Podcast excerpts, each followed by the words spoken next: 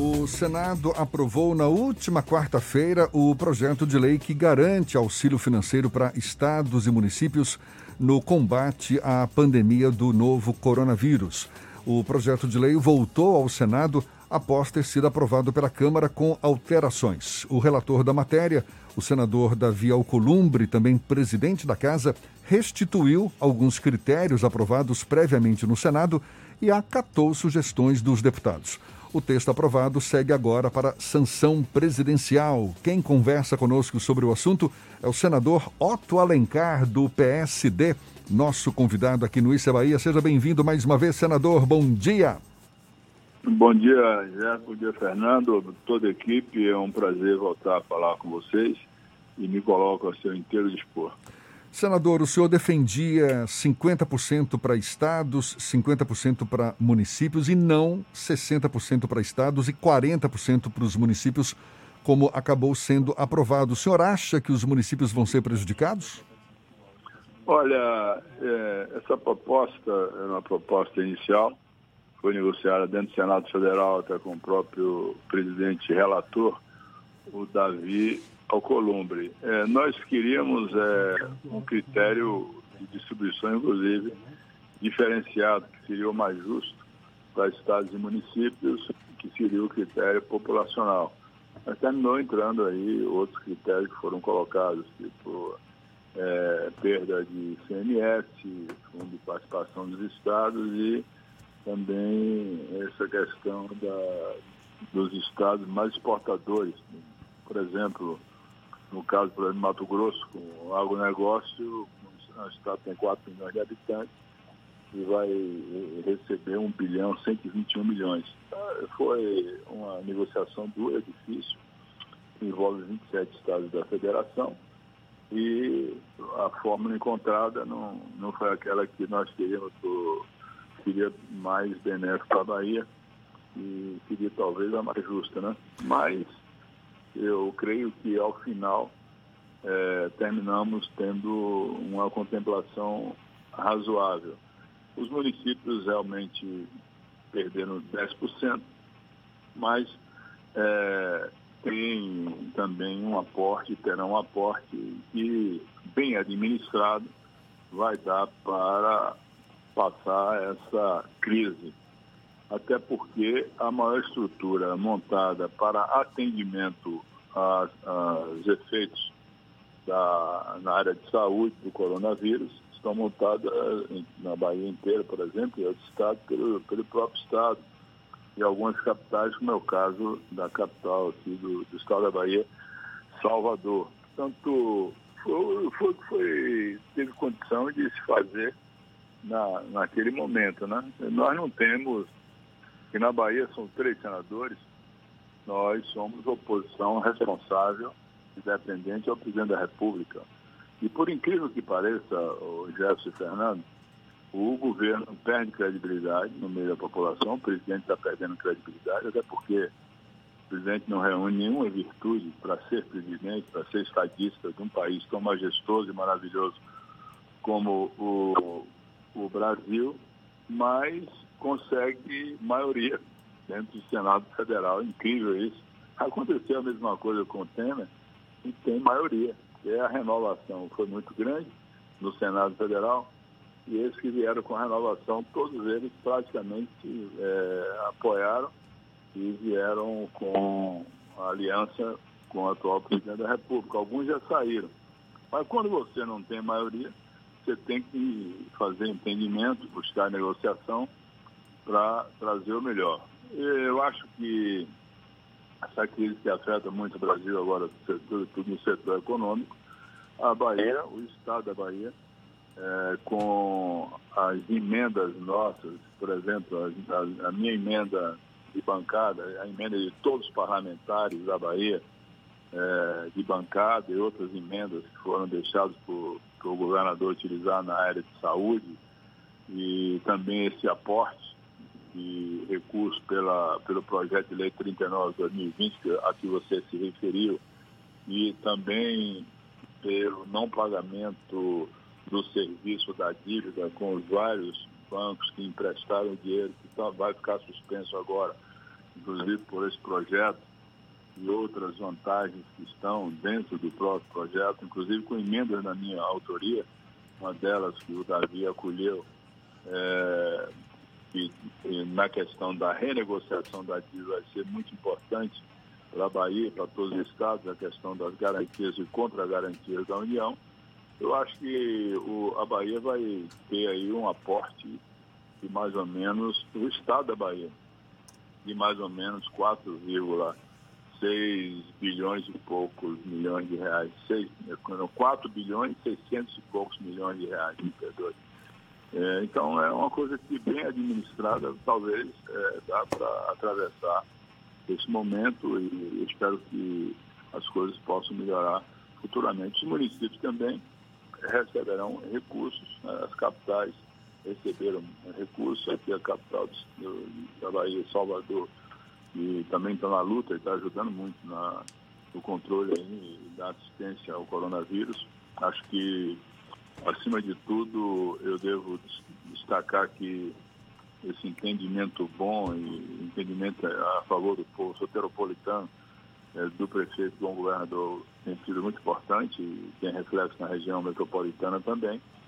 Foi muito bom. Então, esses recursos virão e o que eu espero é que o presidente da República possa sancionar logo o projeto. Ele demorou 15 dias para sancionar o projeto que nós aprovamos em favor das Santa Casa de Misericórdia, dos hospitais de Santa Casa de Misericórdia, demorou muito, não sei por que isso, é, acho que deveria ter feito logo, terminou fazendo depois de muita pressão.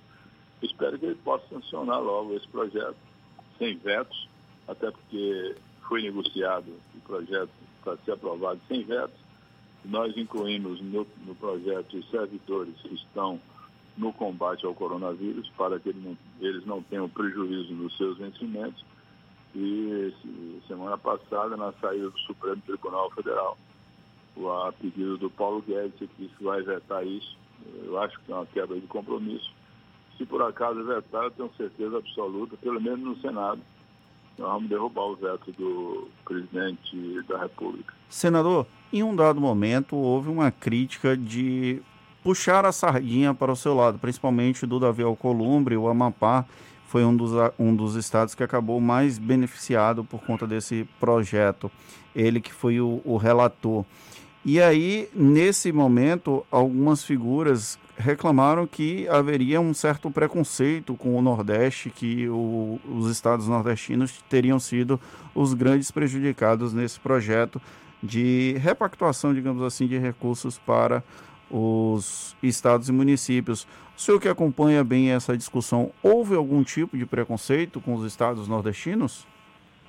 Olha, o, o Bolsonaro tem essa, essa visão obtusa contra o Nordeste. Né? Ele perdeu no Nordeste. Ele, esse, o da República, me parece que ele não tem capacidade de entender o que é o Brasil e que todos os brasileiros são iguais do Sul, do Sudeste, do Norte e Nordeste ele tem realmente essa visão obtusa e no início ele tentou prejudicar os, os estados, onde os governadores fazem oposição, posição de oposição, ou votaram contra ele na eleição de 2018, o que é uma coisa menor. Sinceramente, não dá para você achar que alguém ganhe o governo da União, seja, quem da República, e depois vai querer discriminar aqueles que não concordaram com ele. Ou seja, ele dá uma demonstração que não é um, estadista, que não tem sentimento patriótico. Então, é, isso é verdade, ele tem marcado aqui o governo do Nordeste. Chegou a nominar de Paraíba, né, esses, governos, esses governadores de Paraíba. É, enfim, mas isso é, nós rebatemos, trabalhamos muito em cima disso. É, no início, sem dolo nenhum, o Davi não faria isso, o Davi tem sido feito muito justo, o presidente. É, ele fizeram um cálculo e nesse cálculo o Amapá ia receber um volume de, recursos, de recursos muito, muito além do que era necessário, né? que, que pelos critérios seria, seria correto. Mas depois houve um, um recálculo e isso foi resolvido, regre... não foi o Davi que tentou fazer uma coisa dessa natureza. Certamente os seus assessores fizeram uma avaliação e colocaram muitos recursos para o Amapá de acordo com os critérios estabelecidos, FPE, ICMS, enfim, os quatro critérios que foram estabelecidos. Mas depois voltou normal. A Bahia, nesse projeto, só nesse projeto, vai receber em torno aí de 1 bilhão e, 1 bilhão e 700 e poucos milhões de reais, além do, da, do, das negociações que podem ser feitas para o não pagamento da dívida até o final aí do, do ano de 2020.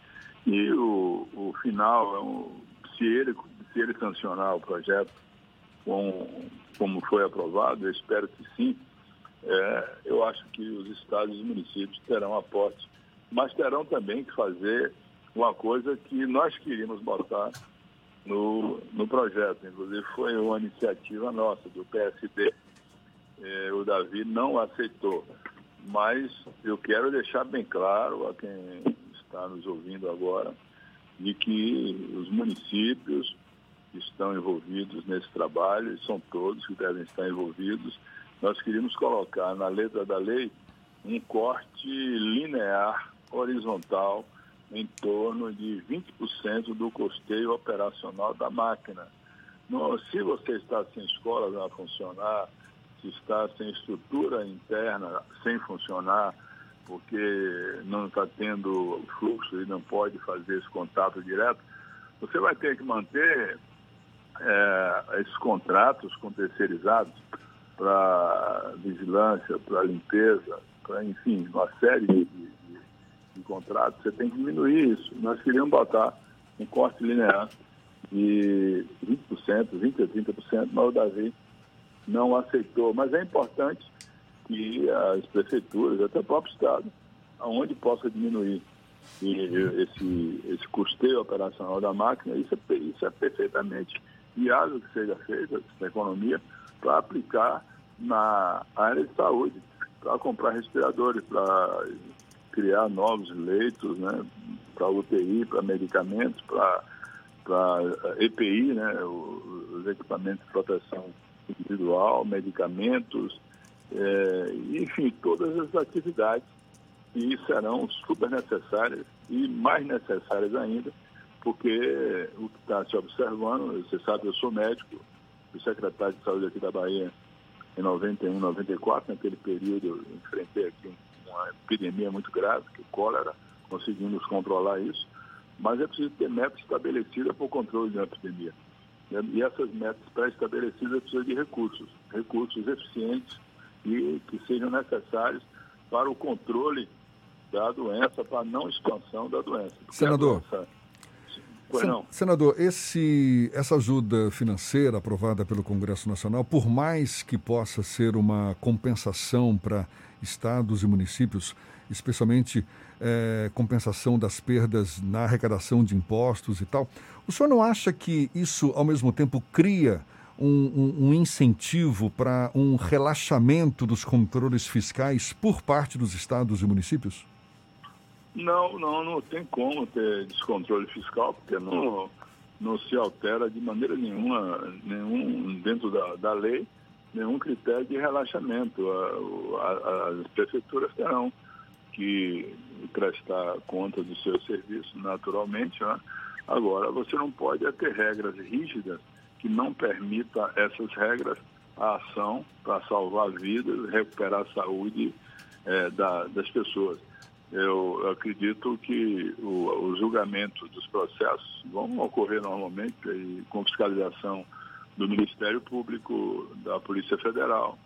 Você viu agora aí, alguns estados fizeram contas irregulares, porque uma coisa que eu não esperava, infelizmente não esperava, é que no momento desse surgissem empresas com representantes no Brasil ligados a empresários chineses que pudesse oferecer equipamentos de segunda qualidade. E alguns estados comprassem, como é o caso do Pará, caso de Santa Catarina, o que é um absurdo. Na hora de comprar isso, tem que ser comprado com gente que entende, que, que dê um laudo técnico a respeito do aparelho que você está comprando.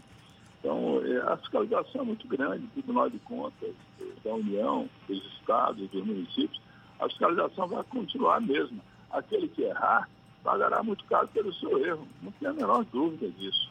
É, é o caso, por exemplo, é, que é um, a, a PEC, do orçamento da vida, né, que, que, nós, é, é, que o Congresso promulgou na quarta-feira, e o relator foi o senador Anastasia, do nosso partido, e nós trabalhamos muito juntos nisso, discutimos, é, e, ele inclusive acolheu a emenda nossa, retirou os 20% que teriam que ser colocados de recursos da União e deixou exclusivamente os recursos é, que estão lá empossados no Banco Central, e o Banco Central é quem vai trabalhar isso, nós estabelecemos critérios rígidos para que uh, o, o, gestor, que é o presidente do Banco Central, Roberto Campos Neto, para atuar no mercado secundário de ações, de ações, debêntures é, e outras ações, é, até de, inclusive incluindo-se aí o agronegócio, ele tem que prestar conta ao Congresso Nacional. Nós constituímos uma comissão do Senado na Câmara para mostrar como está sendo aplicado isso, como vai ser aplicado. Estabelecemos vários critérios rígidos para essas empresas, empresas que estão envolvidas na Lava Jato, que foram envolvidas não terão direito a, a, a, ter esses benefícios, a compra desses detentos, dessas ações, ações que têm, empresas que, que tiveram ou estão em fase de, de, problemas na justiça, com processos judiciais também não tem, se amarra muito a aplicação desse recurso. Mas acontece que, mesmo assim, sempre aparecerá aqui ou ali aquele que não quer respeitar e que é fora da lei. É, Mas que a gente fique. Lei, pagará caro. Que a gente Brasil, fique de Brasil. antena é, ligada. que hoje, é, muitos que, num passado de 30, 40 anos, 20 anos atrás, não pagaram pelos seus erros, estão presos, estão respondendo processo, ou foram presos, ou estão em casa com tornozeleira, não dá para sair fora da lei. Por isso a importância é, da sociedade estar... Não pode deixar de dar os recursos, é, porque acha que a maioria vai fazer mau, mau uso do recurso. Não, a maioria está fazendo o uso correto do recurso. Tá Mas, tá um caso ou outro, pode, de alguma forma, querer desqualificar, desilustrar a ação que está sendo feito no Brasil nesse momento gravíssimo que nós estamos atravessando. É uma epidemia ou uma pandemia muito grave de um, um agressor invisível, né, que está no, no, meio comunitário, está no ar, não dá para você identificar onde é que ele está, ou onde ele está, ou a quem ele vai atacar, certo? E, o, e nós temos atravessado problemas parecidos com esse, né? Tivemos é, já várias viroses, inclusive todas elas vieram da China praticamente, né? É uma situação única, senador, certamente. A gente quer agradecer a sua participação mais uma vez aqui no Isso é Bahia. Muito obrigado, senador Otto Alencar, do PSD, conversando conosco. Muito bom dia e até uma próxima. Obrigado, um abraço.